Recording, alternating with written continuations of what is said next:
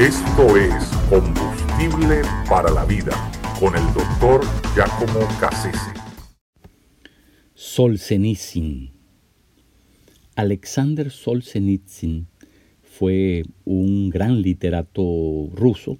Nació en el 1918, un año apenas después de haber triunfado la famosa revolución bolchevique eh, con, Vladimir Lenin a la cabeza y, tomado posesión de lo que quedaba del, vasto imperio de los zares en, Rusia.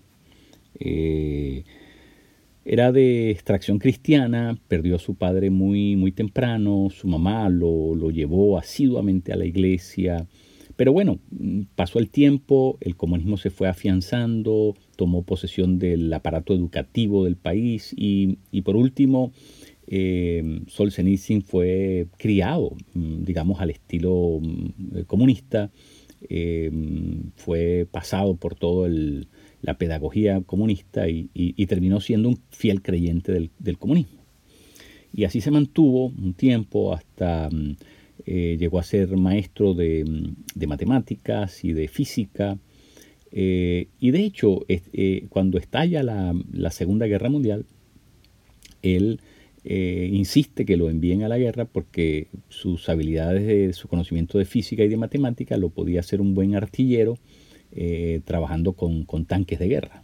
Y así consigue ir al frente, al frente de batalla en la, en la Segunda Guerra Mundial y, tal vez es precisamente eso lo que lo, fue llevando en un proceso o, de alguna manera eh, agilizó ese proceso de, cuestionarse todo el asunto de lo que representaba en realidad el, comunismo, si valía o no valía la pena, todo aquello.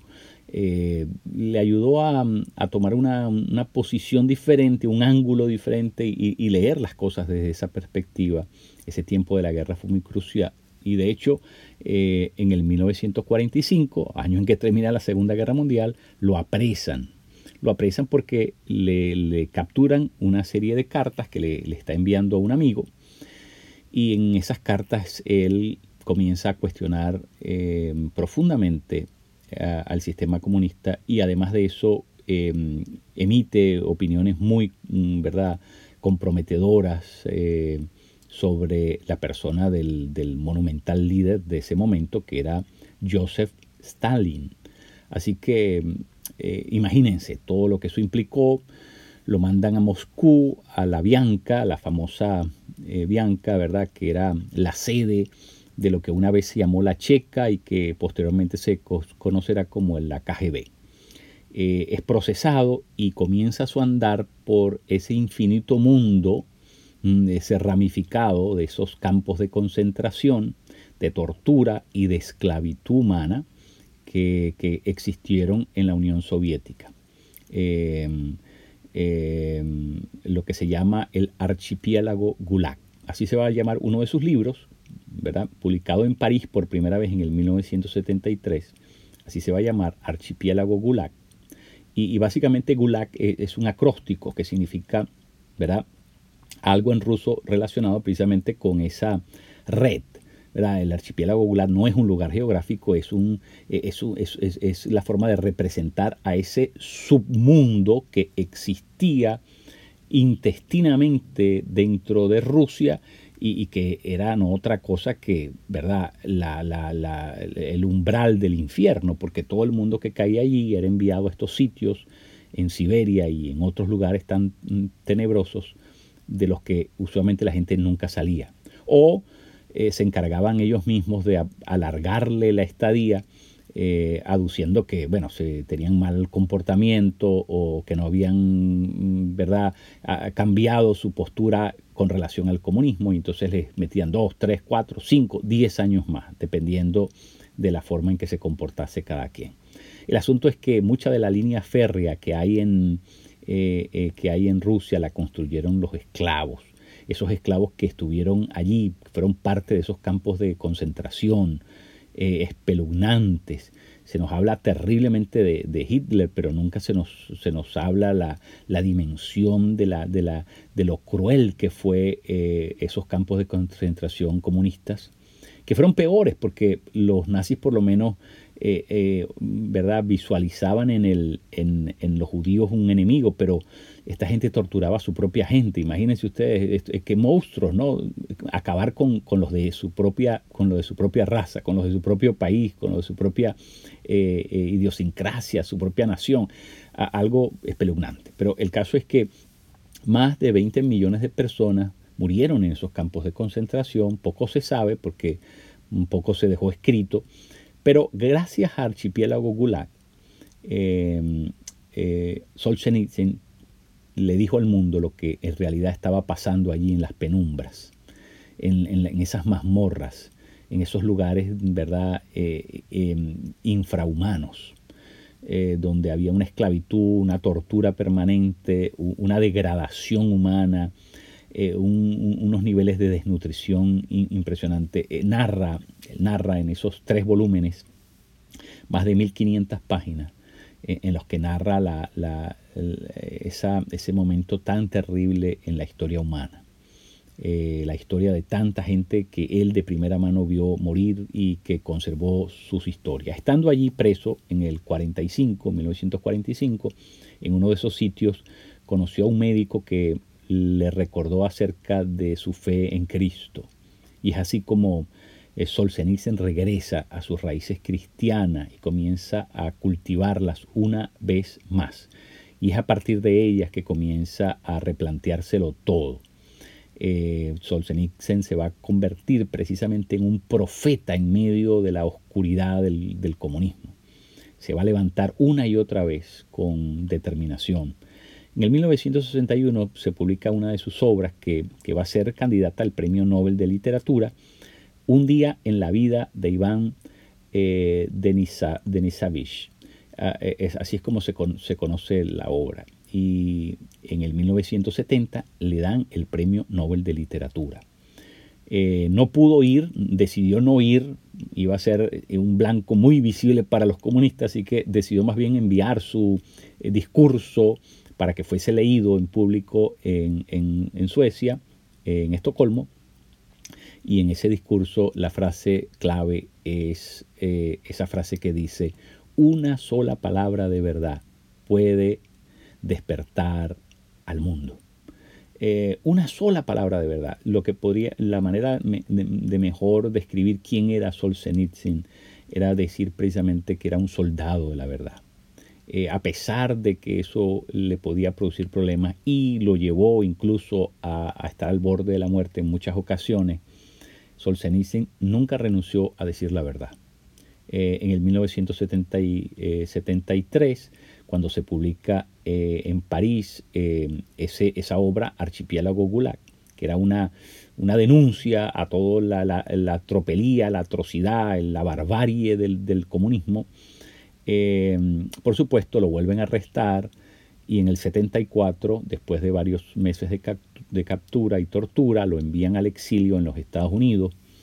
Y desde allí eh, Solzhenitsyn va a escribir muchísimo. Muchos de esos libros regresan a Rusia después de varios años. Y mucha gente comienza a leer, ¿verdad?, clandestinamente lo que estaba escribiendo Solzhenitsyn y, y además Archipiélago Gulag. Y, por supuesto eso despertó la conciencia. Era esa palabra de verdad que en medio de la oscuridad logró despertar a un pueblo que estaba dormido. Así que en buena medida lo que vamos a ver suceder en el 1989, eh, ¿verdad? la caída de, la, cortina de hierro, el, muro de Berlín y todo, el, cambio que va a experimentar la Unión Soviética va a ser en buena medida al trabajo eh, indescansable de este hombre que nunca detuvo su pluma para denunciar, ¿verdad? La, toda la, el, mundo oscuro, tenebroso y diabólico que, acompaña al comunismo.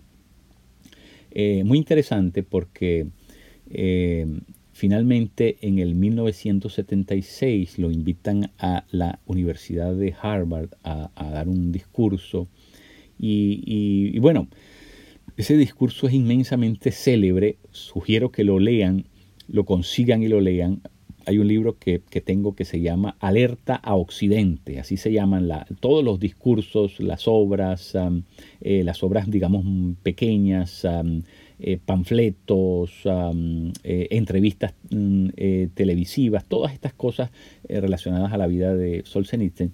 Y, y, allí está también ese discurso, muy interesante porque lo que está haciendo este hombre es advertirle a los Estados Unidos lo que puede pasar con ellos lo que puede pasar. Es decir, que, que, eso que sucedió en Rusia no es una cosa que, que no podría ver pasar aquí. Y, y, lo menciono porque nosotros estamos viendo cómo ¿verdad? La, la, la, dinámica de la vida en los Estados Unidos ha estado cambiando en los últimos tiempos. Y, y estamos viendo cómo esas predicciones de Solzhenitsyn eh, eh, están, están de alguna manera eh, llegando a ser cosas palmarias, reales, cosas que, las, las, vemos en nuestra cotidianidad. Es decir, la democracia en los Estados Unidos se está resquebrajando y hay que tener mucho cuidado con eso. Mucho cuidado con eso, porque hay un plan orquestado, ¿verdad? Como nosotros sabemos, plan orquestado para tomar control del ser humano y para asfixiar la vida en, en el ser humano. Este hombre fue un profeta de la verdad, anunció incesantemente eso, le denunció a los Estados Unidos, ¿verdad? Su, gran problema con, de, afluencia, su, problema de, frivolidad, su problema de inmoralidad. Eh, este hombre fue, fue tajante, fue de verdad, eh, em, fue eh, un pregonero de la verdad. Y por supuesto no cayó bien en muchas, muchas, la gran mayoría de las veces, porque nadie quiere que le digan su verdad y especialmente a quemarropa, como lo sabía hacer Solzhenitsyn. Eh, eh, es muy interesante. Regresó mm, para, para, Rusia después de un tiempo y, vivió, logró ver, ¿verdad?, e, esos cambios que tanto anhelaba, pero, pero murió, murió en el, en el año, eh, en el 90 y creo que fue en el 92, 92, 93, por ahí aproximadamente murió Solzhenitsyn. Eh, pero em, lo que él predijo que iba a suceder en el occidente em, tiene mucha, mucho que ver con lo que ya había dicho Aldous Huxley y, y, lo que había dicho George Orwell. Huxley eh, en su obra eh, eh, Brave New World y, Orwell con su obra 1984, que es la, inversión de los números, porque él hizo esa obra en el 1948, entonces él, invirtiendo los números la tituló 1984, porque ambas obras son novelas que se llaman distópicas y básicamente es como hacer que el, futuro sea algo mm, como descrito como si fuera parte del presente. ¿no? Y entonces en esas distopías em, lo que hacen ambos es predecir exactamente, exactamente eh, eh, esa, cruda realidad que, que, venía para el mundo, que solamente algunas personas tienen la capacidad de vaticinarlas. Eh, Huxley lo hizo con claridad, Orwell lo hizo con claridad. Y por supuesto, Solzhenitsyn lo hizo con inmensa claridad. Así que tenemos que estar advertidos, tenemos que estar advertidos, nosotros los que somos gente de fe, necesitamos tener el discernimiento de poder leer estos signos de los tiempos, de poder interpretar estas, ah, estos cambios de, paradigma en, la, trayectoria que lleva la historia humana porque nosotros muchas veces nos, vemos sorprendidos de ciertas cosas porque no hemos aprendido a, entender y a, calibrar eh, el, curso que toma la historia humana. Y nosotros tenemos que, con, la, con una Biblia en una mano y en la otra eh, la historia universal, y la, la, prensa escrita, como decía Barth, tenemos que, tenemos que ir ¿verdad? discerniendo lo que, lo que, nos, lo que, está, lo que está a las puertas y, preparándonos espiritualmente para poder afrontarlo correctamente. Solzhenitsyn fue un profeta contemporáneo que le, dijo al mundo ¿verdad? lo que venía para que se preparara y para que además buscara revertir esa, ese trend, esa, esa, esa, tendencia, ¿verdad? Que a todas luces eh, se trataba de algo funesto. Eh, necesitamos más profetas de este tipo. Eh, y necesitamos, mejor que eso, una iglesia con el discernimiento espiritual, ¿verdad?, desarrollado, para que pueda atender estos discernimientos, estas profecías, y pueda prepararse espiritualmente para hacerle frente a las fuerzas del mal que buscan operar continuamente a través de muchos sistemas en la historia humana.